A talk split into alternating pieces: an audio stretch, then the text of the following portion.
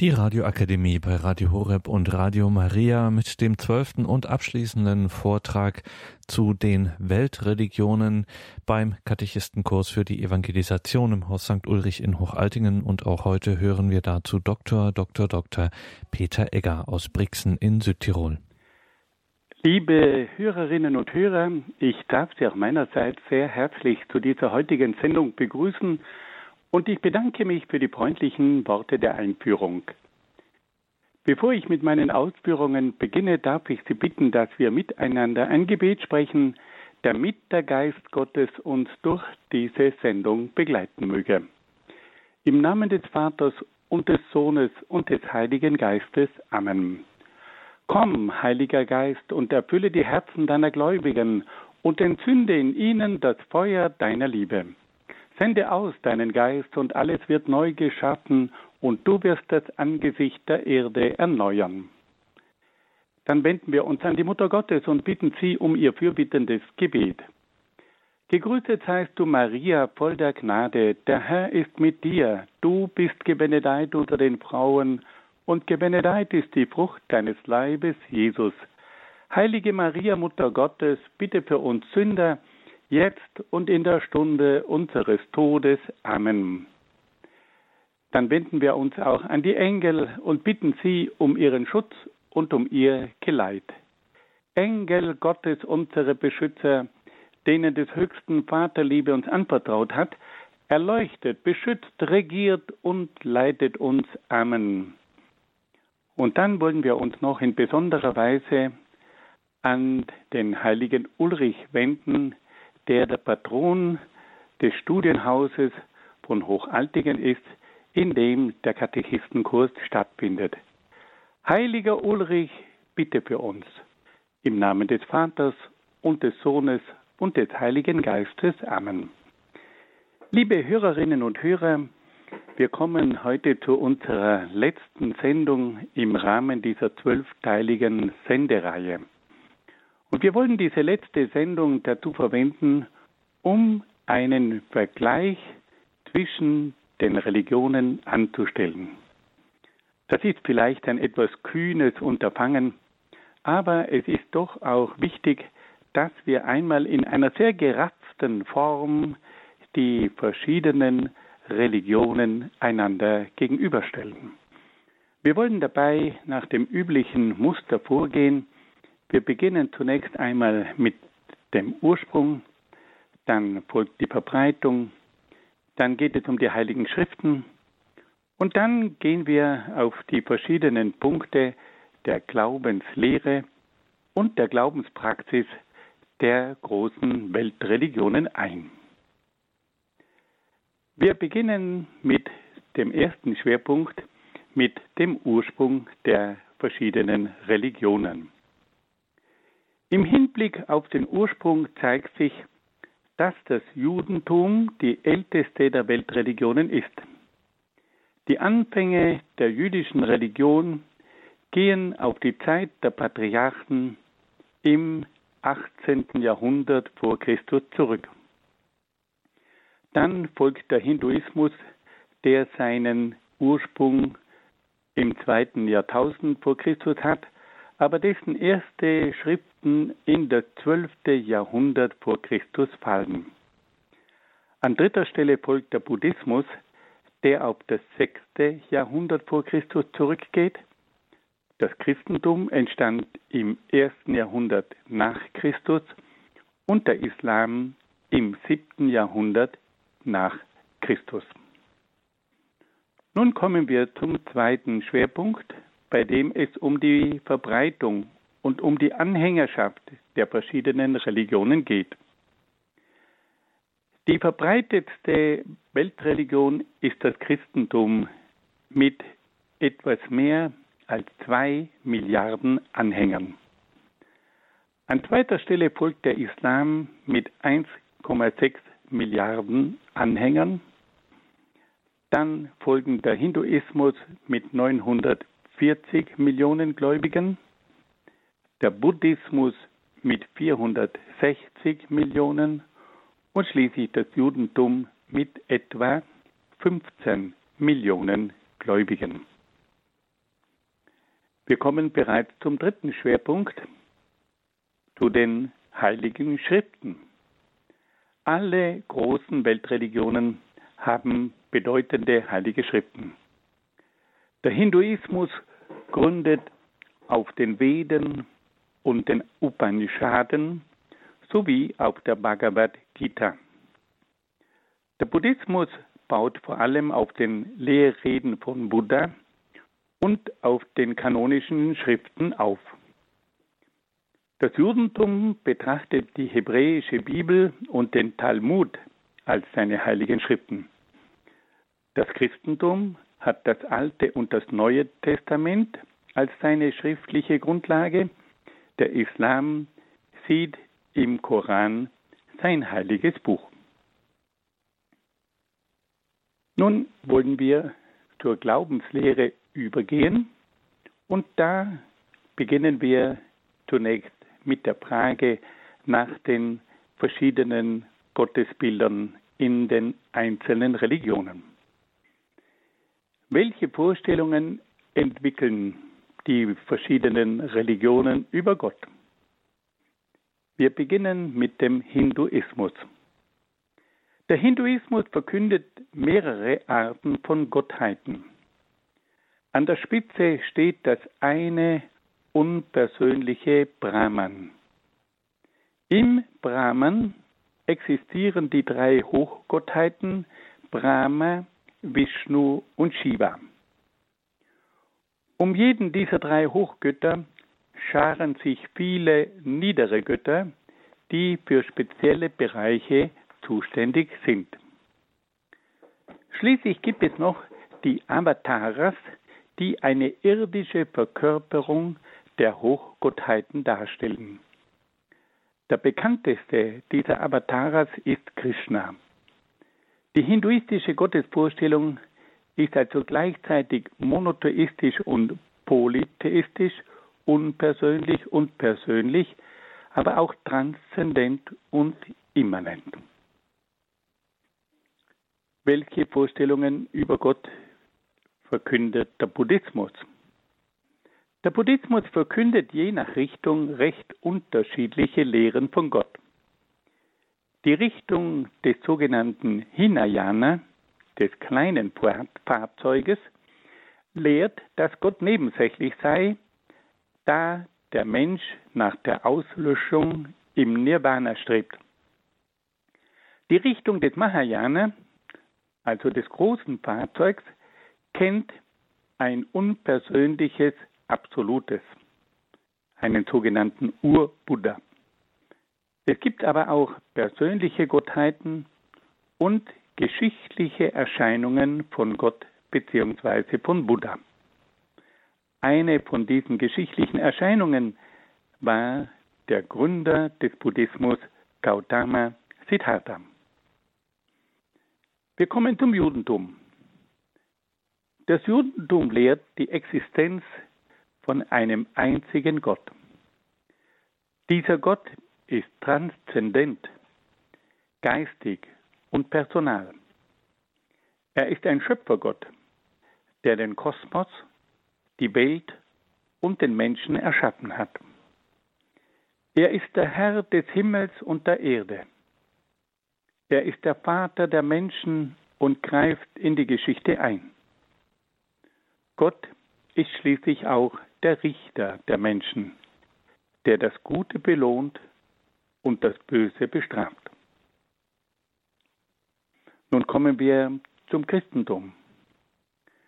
Das Christentum baut auf der jüdischen Lehre von Gott auf, geht aber noch über diese hinaus. Die christliche Lehre betont vor allem, dass Gott ein liebender und barmherziger Vater ist Gott setzt sich auch in besonderer Weise für die Erlösung des Menschen ein und sendet seinen eigenen Sohn in die Welt. Gott ist aber auch ein gerechter Gott, der den unbußfertigen Menschen bestraft. Das Christentum verkündet schließlich auch die Lehre von einem dreifaltigen Gott, der aus drei Personen, dem Vater, dem Sohn und dem Heiligen Geist besteht. Nun wechseln wir zum Islam. Der Islam lehrt einen strengen Monotheismus und betont die Einzigkeit Gottes. Gott ist geistig und personal. Er thront erhaben über der Welt und bestimmt in seiner Allmacht das Schicksal der Menschen. Gleichzeitig ist er aber auch gütig und barmherzig und hat Verständnis für die Schwächen der Menschen. Er ist stets bereit, dem reuigen Menschen zu vergeben. Liebe Hörerinnen und Hörer, wir sind dabei, die verschiedenen Weltreligionen miteinander zu vergleichen und wir verwenden dabei dieselben Schwerpunkte, die wir bei allen Sendungen als Grundlage genommen haben. Wir haben bisher über die verschiedenen Gottesbilder der Religionen gehört und kommen nun zu einem weiteren Schwerpunkt. Was sagen die verschiedenen Religionen über die Welt? Wir beginnen mit dem Hinduismus.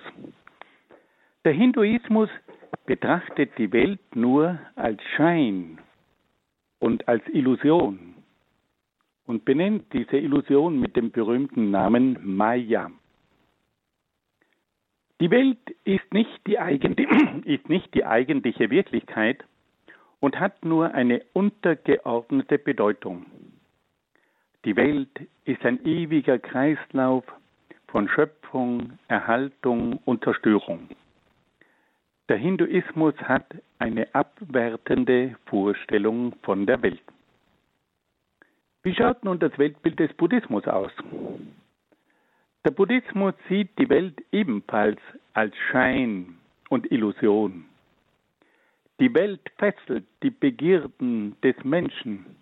Sie täuscht ihn mit ihren Illusionen und wird dadurch zu einer Stätte des Leidens. Der Mensch muss die Illusion der Welt durchschauen und darf sich von ihren Verlockungen nicht fesseln lassen. Dann kommen wir zum Judentum. Das Judentum lehrt, dass die Welt eine Schöpfung Gottes ist und daher selbst nicht göttlich ist. Die Welt ist gut und zur Freude des Menschen da. Sie ist dem Menschen untertan und darf vom Menschen im Sinne Gottes genützt werden. Das Judentum vertritt ein lineares Geschichtsbild und eröffnet damit das Fortschrittsdenken. Die Welt ist aber aus jüdischer Sicht nicht die endgültige Stätte des Menschen und dient als Ort der Bewährung auf dem Weg zum Jenseits. Nun fragen wir uns nach dem Weltbild des Christentums. Das Christentum lehrt die Bejahung der Welt und öffnet die Augen für die Schönheiten der Welt. Aber es warnt vor der Vergötzung der Welt, die zur Vernachlässigung des jenseitigen Zieles des Menschen führt. Das Christentum warnt auch vor einer Welt ohne Gott, die nach ihren eigenen Maßstäben lebt. Das Christentum sieht schließlich die Welt als eine Stätte der Bewährung, in der sich das ewige Schicksal des Menschen entscheidet. Zum Schluss kommen wir auf den Islam zu sprechen. Der Islam sieht in der Welt eine Schöpfung Gottes. Die Welt unterliegt aber nicht bestimmten Gesetzen, die Gott in die Welt hineingelegt hat. Die Welt unterliegt vielmehr einer ständigen Weiterschöpfung Gottes. Das bedeutet, dass Gott in jedem Augenblick nach seiner Allmacht die Welt weiter schafft. Und auf diese Art und Weise kann also Gott immer wieder in sein, nach seinem Gutdünken die Welt gestalten. Soweit zum Weltbild der großen fünf Religionen. Nun kommen wir zu einem zentralen Punkt, nämlich zum Menschen. Was sagen uns die großen Weltreligionen über den Menschen? Welches Weltbild verkünden sie? Und da gehen wir wieder in der gleichen Reihenfolge vor und beginnen mit dem Hinduismus. Der Hinduismus betrachtet den Menschen als ein Wesen aus Leib und Seele. Die Seele ist göttlichen Ursprungs und hat schon vor der Zeugung des Menschen existiert. Der Körper ist die irdische Hülle der Seele. Die Seele des Menschen wird von zwei Grundgesetzen bestimmt. Dem Gesetz des Dharma, welches die Ordnung aller Dinge bestimmt, und dem Gesetz des Karma, welches die Vergeltung für begangene Taten festlegt. Der Hinduismus lehrt auch, dass der Mensch in seinem Leben vier Stadien durchläuft, nämlich das Stadium des Schülers, das Stadium der Familie und des Berufs sowie die Stadien des Rückzugs und des Einsiedlers. Nun folgt das Menschenbild des Buddhismus. Der Buddhismus betont, dass der Mensch ein leidendes Wesen sei. Der Mensch ist auf verschiedene Weise an die Welt gekettet und wird so ständig von bestimmten Begierden heimgesucht. Die Begierden des Menschen können aber keine bleibende Erfüllung finden und sind somit eine ständige Quelle der Enttäuschung. In gesellschaftlicher Hinsicht lehrt der Buddhismus die Gleichheit aller Menschen und betont, dass alle Menschen dieselbe Würde haben. Welche Lehre vertritt nun das Judentum?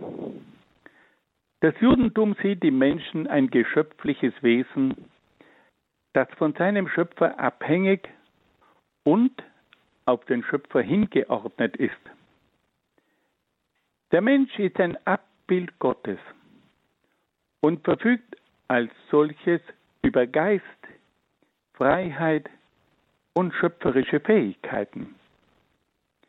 Im Gegensatz zu Gott, der diese Eigenschaften in absoluter Weise aufweist, besitzt der Mensch diese Eigenschaften aber nur in relativer und beschränkter Weise.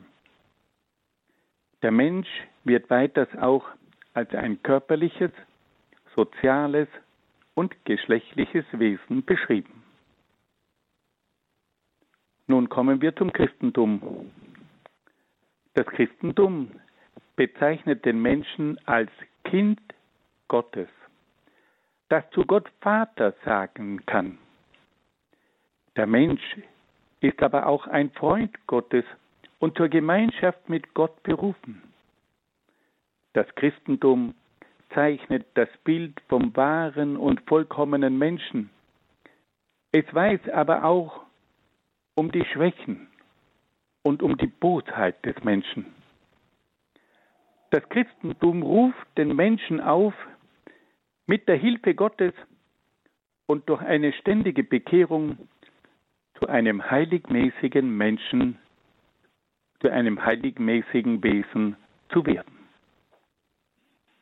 Zum Schluss folgt das Menschenbild des Islam. Der Islam definiert den Menschen als ein Geschöpf, das Gott unterworfen und das auf Gott hingerichtet ist. Das Schicksal des Menschen wird von Gott bestimmt. Gleichzeitig wird der Mensch aber auch als ein Wesen mit freiem Willen beschrieben. Die Freiheit des Willens beschränkt sich aber darauf, das von Gott bestimmte Schicksal freiwillig anzunehmen. Der Islam weist auch auf die vielen Schwächen des Menschen hin.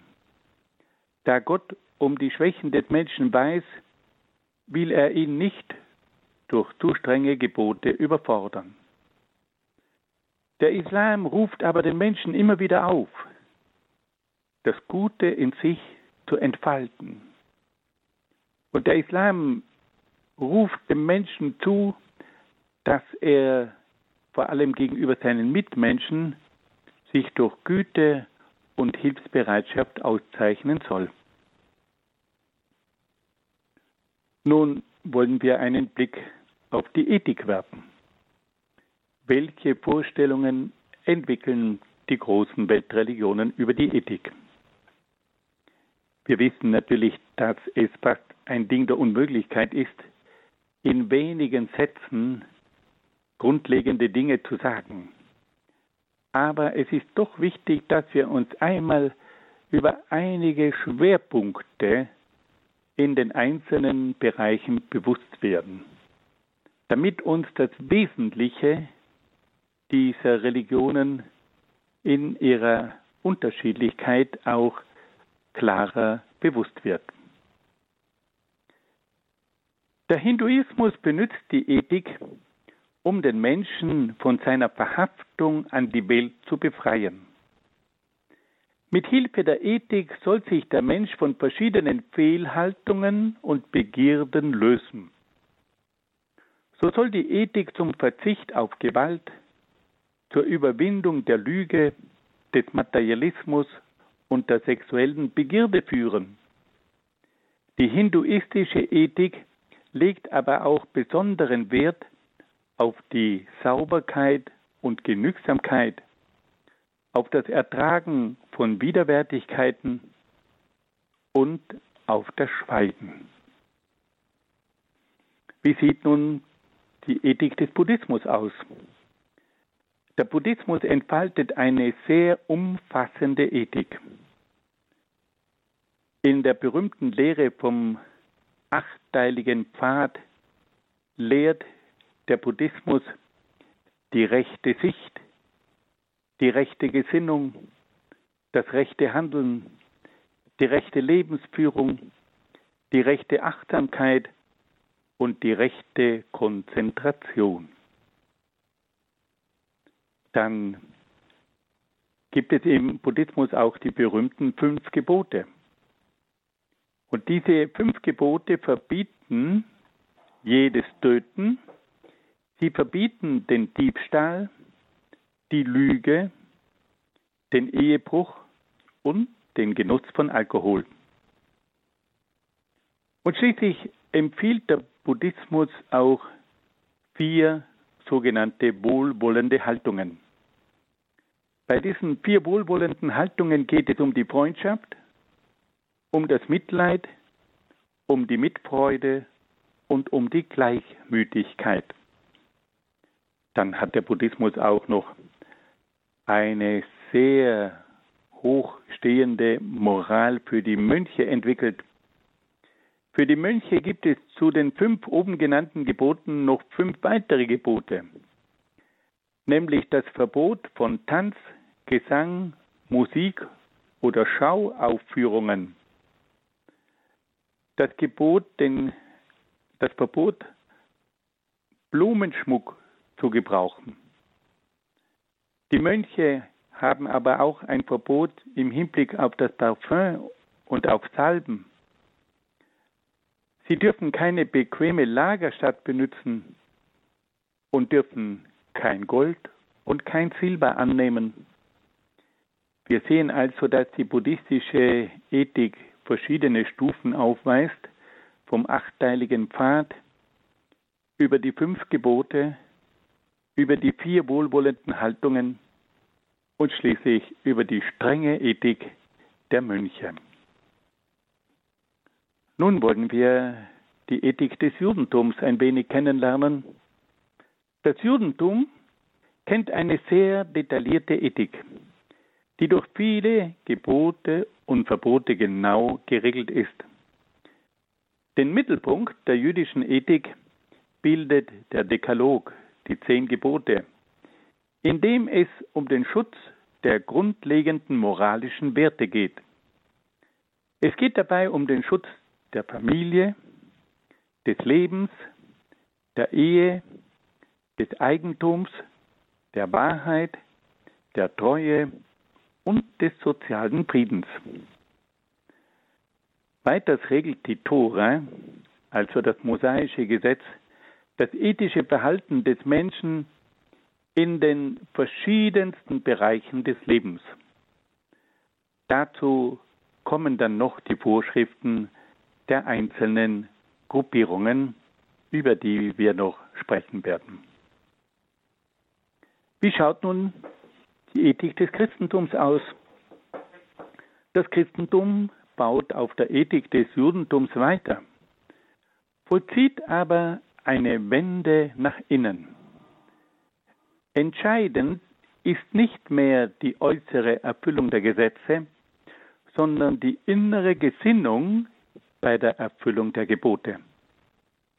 Das Christentum geht über die Gebote hinaus und wickelt auch ideale Zielvorstellungen der Moral.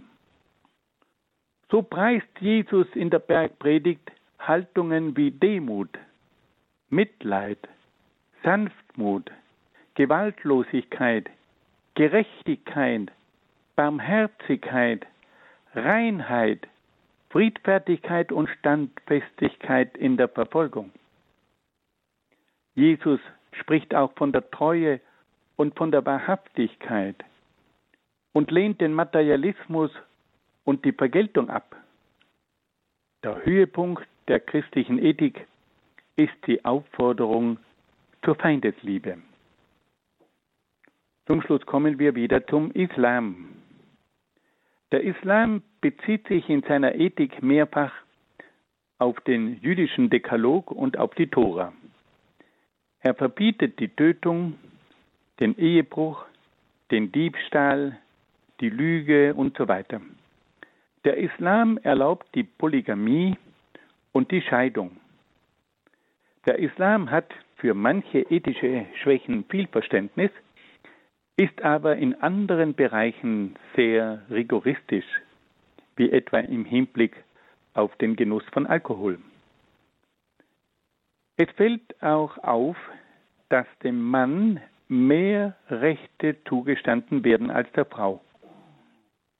Der traditionalistische Islam kennt auch heute noch sehr drastische Strafen für bestimmte ethische Verfehlungen. Das sind also einige Kernpunkte, die wir in der Ethik der großen Religion feststellen können. Wir wollen uns nun einem weiteren Schwerpunkt in unserem Vergleich der Weltreligionen zuwenden. Und da geht es nun um die verschiedenen Lehren über die Erlösung. Wir beginnen wieder mit dem Hinduismus. Der Hinduismus predigt die Selbsterlösung des Menschen. Diese erfolgt durch das Gebet, die Buße, das Almosengeben, durch Kulthandlungen, Wallfahrten und Waschungen. Wenn der Mensch nicht imstande ist, seine Schuld abzubüßen, muss er über die Seelenwanderung wieder in diese Welt zurückkehren, bis er seine ganze Schuld abgebüßt hat. Was sagt das Buddhismus zu diesem Thema? Der Buddhismus des Hinayana, also des kleinen Fahrzeugs, kennt nur die Selbsterlösung durch Meditation, Tugend und Askese. Der Buddhismus des Mahayana, also des großen Fahrzeugs, kennt neben der Selbsterlösung auch noch das hilfreiche Eingreifen Gottes, der dem Menschen bei seiner Erlösung hilft. Dazu kommen auch noch die Verdienstübertragungen durch die Bodhisattvas. In der dritten Form des Buddhismus im Vajrayana gibt es schließlich auch die Hilfe der Magie, die dem Menschen zur Erlösung verhilft. Wie lautet nun die Lehre des Judentums über die Erlösung? Das Judentum lehrt die Erlösung durch Gott, der den Menschen aus seiner Schuld und Not befreit. Es lehrt aber auch, dass Gott das Volk Israel als Ganzes befreit und erlöst. Die Erlösung des Menschen und des Volkes ist allerdings an bestimmte Bedingungen gebunden. Der Mensch und das Volk müssen sich an das Gesetz Gottes und an den Bund mit Gott halten. Mensch und Volk müssen ihre Untaten bereuen und zu Gott zurückkehren. Nun kommen wir zum Christentum. Das Christentum verkündet, dass Gott seinen Sohn Jesus Christus in die Welt gesandt hat, um den Menschen zu erlösen. Jesus nahm die Sünden der Welt auf sich und erlangte dadurch die Versöhnung zwischen Gott und Mensch. Der Mensch muss aber auch seinen Teil zur Erlösung beitragen und durch Gebet, Buße und gute Werke für seine Sünden Sühne leisten. Und dann kommen wir zur Lehre des Islam. Der Islam lehrt, dass Gott nicht durch die Sünden der Menschen beleidigt werden kann und dass es daher wegen Gott keine Versöhnung und Wiedergutmachung braucht.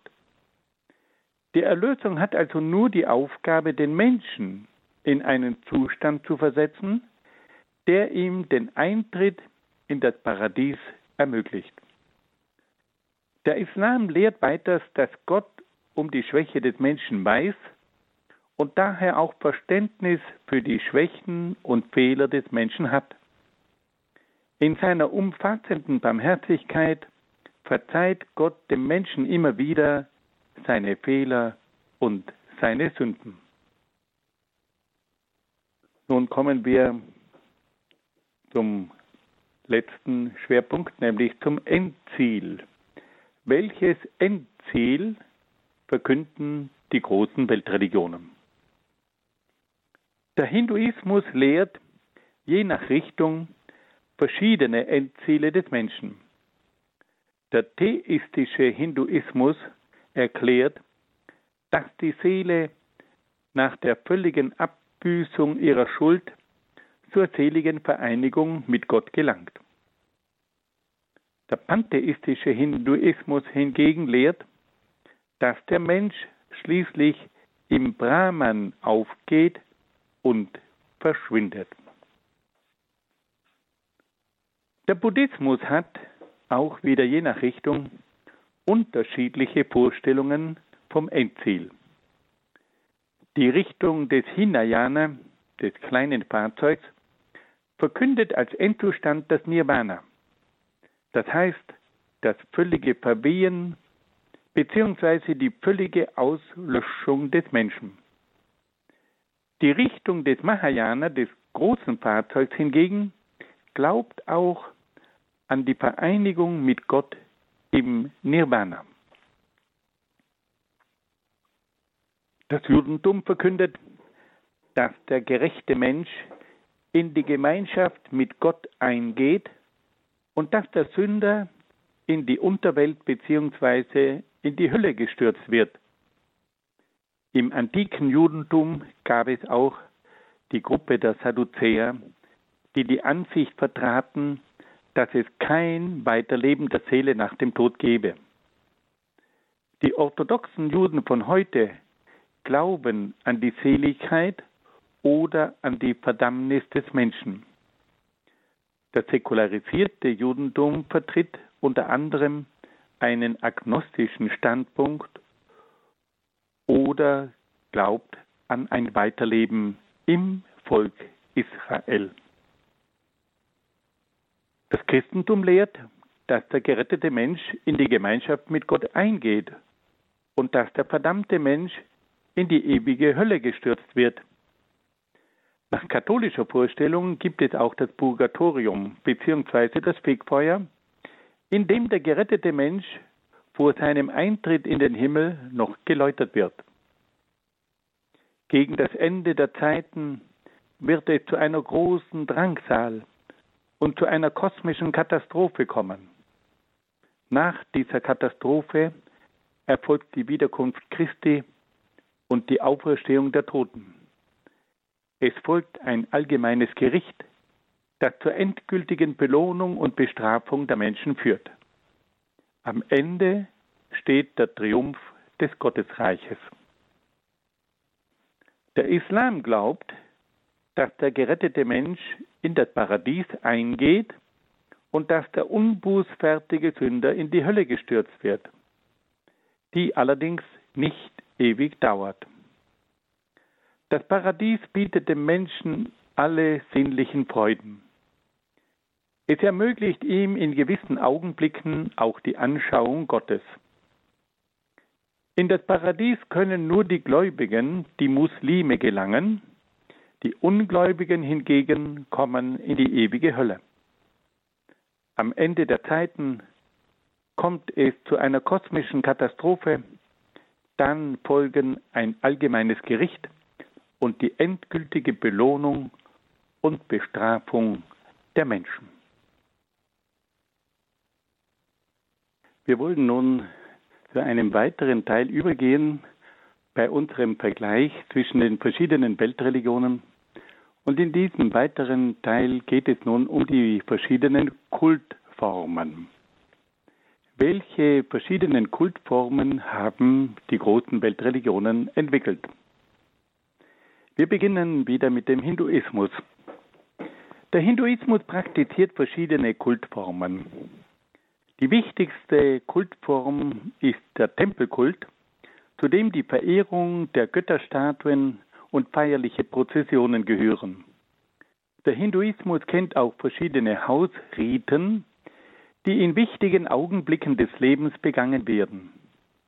Zum Kult des Hinduismus gehören schließlich auch die Wallfahrten, die zu Heiligtümern und zu heiligen Gewässern führen. Der Buddhismus hat je nach Richtung verschiedene Kultformen. Die strenge Richtung des Hinayana konzentriert sich hauptsächlich auf die Meditation bei den Laien und auf die Kulthandlungen bei den Mönchen. Da gibt es verschiedene Gebete, Waschungen, Gesänge und Tänze. Die Richtung des Mahayana, also des großen Fahrzeugs, übernimmt weitgehend die Kulthandlungen des Hinduismus. Die Richtung des Vairayana, also des tibetanischen Lamaismus, kennt auch viele magische Kulthandlungen. Dazu kommen noch verschiedene Verehrungsformen für die Bodhisattvas, also für die verschiedenen buddhistischen Heiligen. Das Judentum kannte in antiker Zeit vor allem den Tempelkult. Doch seit der Zerstörung des Tempels in Jerusalem im Jahr 70 nach Christus durch die Römer ist dieser Kult nicht mehr möglich. Es bleibt nur noch die Klage an der Grundmauer des früheren Tempels. Seit dem babylonischen Exil, das im 6. Jahrhundert vor Christus stattfand, gibt es den Wortgottesdienst in der Synagoge. Das orthodoxe Judentum kennt heute noch verschiedenste Feste aus alter Zeit, von denen das Pascha-Fest das bedeutendste ist. Beim Christentum wollen wir in diesem Fall von der katholischen Kultform ausgehen, können wir sagen, dass hier die Eucharistiefeier als das Zentrum des Kultes betrachtet wird. Zu den Kultformen gehören auch die Sakramente. Das christliche Leben wird dann auch von den Zeiten und Festen des Kirchenjahres bestimmt. Den Höhepunkt, die Höhepunkte des Kirchenjahres bilden die Feste von Weihnachten, Ostern und Pfingsten. Das katholische und orthodoxe Christentum kennt auch besondere Verehrungsformen für Maria, die Engel und Heiligen. Von Bedeutung sind schließlich auch die großen Wallfahrtszentren, zu denen jedes Jahr Millionen von Menschen pilgern.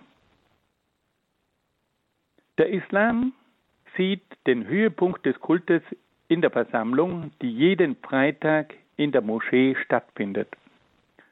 Zum Kult gehört auch das Gebet, das fünfmal am Tag verrichtet wird. Weiter sind auch bestimmte Andachten und religiöse Übungen während des Fastenmonats Ramadan ein Bestandteil des islamischen Kultes. Ein Höhepunkt des Kultlebens sind schließlich auch die verschiedenen Praktiken während der Wallfahrt nach Mekka. Nun kommen wir noch zu einem letzten Schwerpunkt und da geht es nun um die verschiedenen Vorstellungen über die Gesellschaft. Der Hinduismus teilt die Gesellschaft in verschiedene Kasten ein. Es gibt die Kasten der Priester, der Beamten, der Händler und Bauern sowie der Knechte. Die Kasten sind streng voneinander getrennt. Neben den Kasten gibt es noch die Parias, die keiner Kaste angehören und keine Rechte haben. Der Buddhismus verkündet im Gegensatz zum Hinduismus die Gleichheit aller Menschen und tritt für eine Gesellschaft ein, in der alle die gleichen Grundrechte haben. Der Buddhismus wendet sich entschieden gegen das Kastenwesen des Hinduismus. Der lamaistische Buddhismus in Tibet hat eine theokratische Gesellschaft aufgebaut, die von religiösen Oberhäuptern geleitet wird. Die bekannteste Gestalt in diesem Zusammenhang ist der Dalai Lama. Diese theokratische Gesellschaft weist eine strenge Hierarchie auf. Wie schaut es nun um die gesellschaftlichen Lehren im Judentum aus? Das Judentum kannte im Alten Testament eine theokratische Gesellschaft, deren Oberhaupt Gott selbst war. Als es in Israel zum Königtum kam, waren die Könige Stellvertreter Gottes. Die jüdische Gesellschaft wurde weitgehend von der Tora, dem göttlichen Gesetz des Pentateuchs, bestimmt. Die einzelnen Gruppierungen, wie etwa die Pharisäer und die Sadduzäer, hatten dazu noch ihre eigenen Gesetze und Vorschriften. In der heutigen Zeit sind zwei gesellschaftliche Gruppierungen zu unterscheiden. Es gibt die Gruppe der gesetzestreuen Juden, die auch heute noch nach der Tora leben, und die säkularisierten Juden, die eine Gesellschaft nach modernen demokratischen Grundsätzen anstreben. Das Christentum hat im Laufe seiner langen Geschichte verschiedene Gesellschaftsformen hervorgebracht. Die Christen der Urkirche bildeten eine eigene Gesellschaft, die von Bischöfen und Ältesten geleitet wurde. Sie fühlten sich als Mitglieder des Reiches Gottes, waren aber dem weltlichen Staat gegenüber loyal, soweit dieser nicht den Kaiserkult von ihnen verlangte. Im Mittelalter kam es zu einer Gesellschaft, in der die geistliche und weltliche Macht die zwei Pole der Gesellschaft bildeten. Ab der Neuzeit kam es immer mehr zu einer Trennung von Kirche und Staat. In der Moderne vertreten verschiedene Gruppen und Parteien die christlichen Werte. Das Christentum kennt keine von Gott festgelegte Gesellschaft und Staatsform. Das Christentum kennt nur ethische Grundhaltungen, die als Maßstab für verschiedenste Gesellschafts- und Staatsformen Verwendung finden sollen. Und schließlich haben wir noch die Gesellschaftsform im Islam. Der Islam hat eine von Gott festgelegte gesellschaftliche Ordnung. Im Koran finden sich detaillierte Angaben über die gesellschaftliche Struktur. Es handelt sich um eine theokratische Struktur, in der religiöses und weltliches engstens miteinander verknüpft ist. Macht und Recht werden jeweils von Gott her begründet. Und immer ist es die religiöse Gemeinschaft, die Umma, die die Grundlage der Gesellschaft bildet. Wir können also sehen, dass im Islam die Religion und die Gesellschaft auf das allerengste miteinander verbunden sind. So haben wir nun versucht, diese verschiedenen Bereiche einander gegenüberzustellen. Es ist mir sehr wohl bewusst, dass es fast ein Ding der Unmöglichkeit ist, Religionen in einer so knappen Form einander gegenüberzustellen. Aber es lassen sich doch einige Punkte ausmachen, bei denen man sehr deutlich feststellen kann, welche Unterschiede es bei den Religionen gibt. Und es ist wohl eine Illusion, wenn man sagt, dass im Grunde genommen alle Religionen nur verschiedene Wege sind. Wir können beobachten, dass bei den Religionen wesentliche Unterschiede bestehen. Und diese Unterschiede beziehen sich auf das Gottesbild, auf das Weltbild, auf das Menschenbild, auf die Ethik, auf die Erlösung und auch auf das Endziel. Es ist eine Illusion, wenn man glaubt, dass man alle diese Vorstellungen auf einen gemeinsamen Nenner bringen könne. Die Philosophen sprechen immer wieder vom gleichen Gott. Alle glauben an das Absolute. Aber wir müssen sagen, dass ja nicht einmal die Philosophen die gleiche Vorstellung von Gott entwickelt haben. Es gibt auch bei den Philosophen grundlegende Unterschiede. Die sprechen vom Deismus, wo Gott ein reiner Schöpfergott ist. Sie sprechen vom Pantheismus, wo Gott gleichgesetzt wird mit dem Kosmos. Sie sprechen vom Agnostizismus und sagen, man könne Gott gar nicht erkennen. Und sie sprechen vom Atheismus und sagen, es gibt gar keinen Gott. Wir können also sehen, dass auch innerhalb der Philosophie es keine gemeinsame Vorstellung von Gott gibt. Und wenn wir die Religionen anschauen, dann müssen wir mit aller Klarheit und Deutlichkeit sagen, da gibt es grundlegende Unterschiede. Aber in allen Religionen kann man etwas feststellen. Diese Sehnsucht nach dem Absoluten, dieses Bemühen des Menschen, zu Gott zu gelangen, dieses Bemühen des Menschen, mit Gott in Verbindung zu treten, das ist sehr wohl allen Religionen gemeinsam. Zum Abschluss wollen wir noch einige Weisungen des Zweiten Vatikanischen Konzils vorlesen. Beim Zweiten Vatikanischen Konzil, das von 1962 bis 1965 gedauert hat, hat man sich sehr darum bemüht, ein Gespräch zwischen den verschiedenen Religionen in Gang zu bringen. Und da hat man auch die Wertschätzung der einzelnen Religionen sehr klar zum Ausdruck gebracht.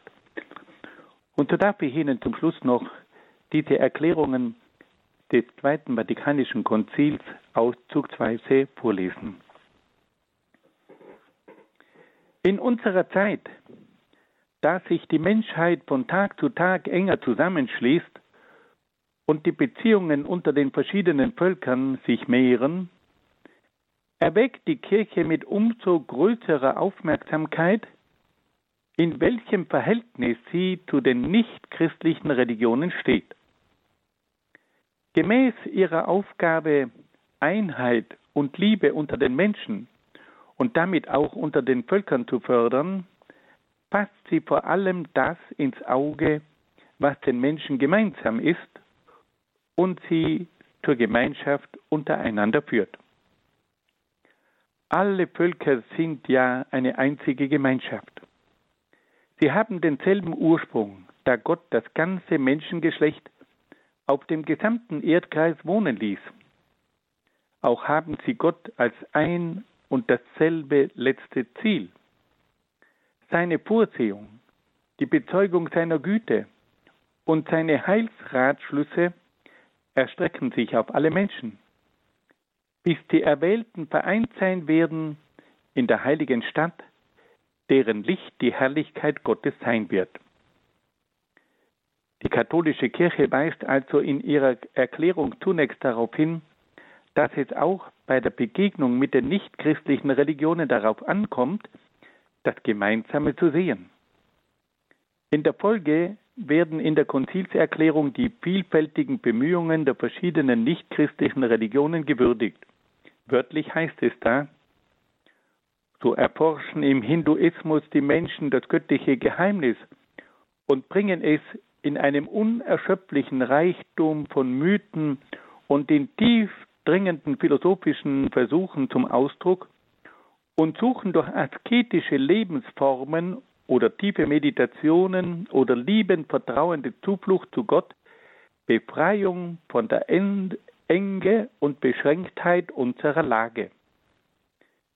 In den verschiedenen Formen des Buddhismus wird das radikale Ungenügen der veränderlichen Welt anerkannt und ein Weg gelehrt, auf dem die Menschen mit frommem und vertrauendem Sinn entweder den Zustand vollkommener Befreiung zu erreichen oder, sei es durch eigene Bemühung, sei es vermittels höherer Hilfe, zur höchsten Erleuchtung zu gelangen vermögen. So sind auch die übrigen in der ganzen Welt verbreiteten Religionen bemüht, der Unruhe des menschlichen Herzens auf verschiedene Weise zu begegnen, indem sie Wege weisen, Lehren und Lebensregeln sowie auch heilige Riten. Mit Hochachtung betrachtet die Kirche auch die Muslimen, die den alleinigen Gott anbeten, den lebendigen und in sich seienden, barmherzigen und allmächtigen, den Schöpfer Himmels und der Erde, der zu den Menschen gesprochen hat. Sie bemühen sich, auch seinen verborgenen Ratschlüssen sich mit ganzer Seele zu unterwerfen, so wie Abraham sich Gott unterworfen hat, auf den der islamische Glaube sich gerne beruft. Jesus, den sie allerdings nicht als Gott anerkennen, verehren sie doch als Propheten. Und sie ehren seine jungfräuliche Mutter Maria, die sie bisweilen auch in Frömmigkeit anrufen. Überdies erwarten sie den Tag des Gerichtes, an dem Gott alle Menschen auferweckt und ihnen vergilt. Deshalb legen sie Wert auf sittliche Lebenshaltung und verehren Gott besonders durch Gebet, Almosen und Fasten. Nach dieser Würdigung der verschiedenen nichtchristlichen Religionen erklärt dann das Zweite Vatikanische Konzil, die katholische Kirche lehnt nichts von alledem ab, was in diesen Religionen wahr und heilig ist. Mit, der, mit aufrichtigem Ernst betrachtet sie jene Handlungs- und Lebensweisen, jene Vorschriften und Lehren, die zwar in manchem von dem abweichen, was sie selber für wahr hält und lehrt, doch nicht selten einen Strahl jener Wahrheit erkennen lassen, die alle Menschen erleuchtet. Schließlich sagt dann aber das Konzil auch sehr deutlich, dass die Kirche an der Verkündigung von Christus festhält. Unablässig aber verkündet sie und muss sie verkünden Christus, der ist der Weg, die Wahrheit und das Leben, in dem die Menschen die Fülle des religiösen Lebens finden, in dem Gott alles mit sich versöhnt hat. Deshalb mahnt sie ihre Söhne, dass sie mit Klugheit und Liebe, durch Gespräch und Zusammenarbeit mit den Bekennern anderer Religionen sowie durch ihr Zeugnis des christlichen Glaubens und Lebens jene geistlichen und sittlichen Güter und auch die sozialkulturellen Werte, die sich bei ihnen finden, anerkennen, wahren und fördern. Die katholische Kirche lehrt also, dass es zu einem Dialog kommen soll. Und dass die Religionen einander mit Ehrfurcht und auch mit Wohlwollen begegnen sollen. Liebe Hörerinnen und Hörer, am Ende dieser Sendereihe möchte ich mir noch kurz erlauben, auf ein kleines Buch hinzuweisen, das ich über diese Thematik der Weltreligionen verfasst haben, habe. Es gibt unter meinem Namen ein Büchlein mit dem Titel Die Weltreligionen. Dieses Buch ist beim Media Maria Verlag erschienen. Am Ende dieser Sendereihe möchte ich Ihnen ganz, ganz herzlich danken, dass Sie sich die Mühe genommen haben, diesen oft sehr kompakten Ausführungen zu folgen. Und ich danke Ihnen für Ihr liebevolles Verständnis und für Ihre Geduld mit der Sie diesen Ausführungen gefolgt sind. Ich wünsche Ihnen allen von ganzem Herzen alles Gute und Gottes besonderen Segen. Das war der zwölfte und letzte Vortrag von Dr. Peter Egger in der Lehreinheit Weltreligionen beim Katechistenkurs für die Evangelisation im Haus St. Ulrich in Hochaltingen. Und auch davon natürlich gibt es eine CD beim Radio Horeb CD-Dienst und auch eine Download-Version auf unserer Homepage horeb.org horeb.org.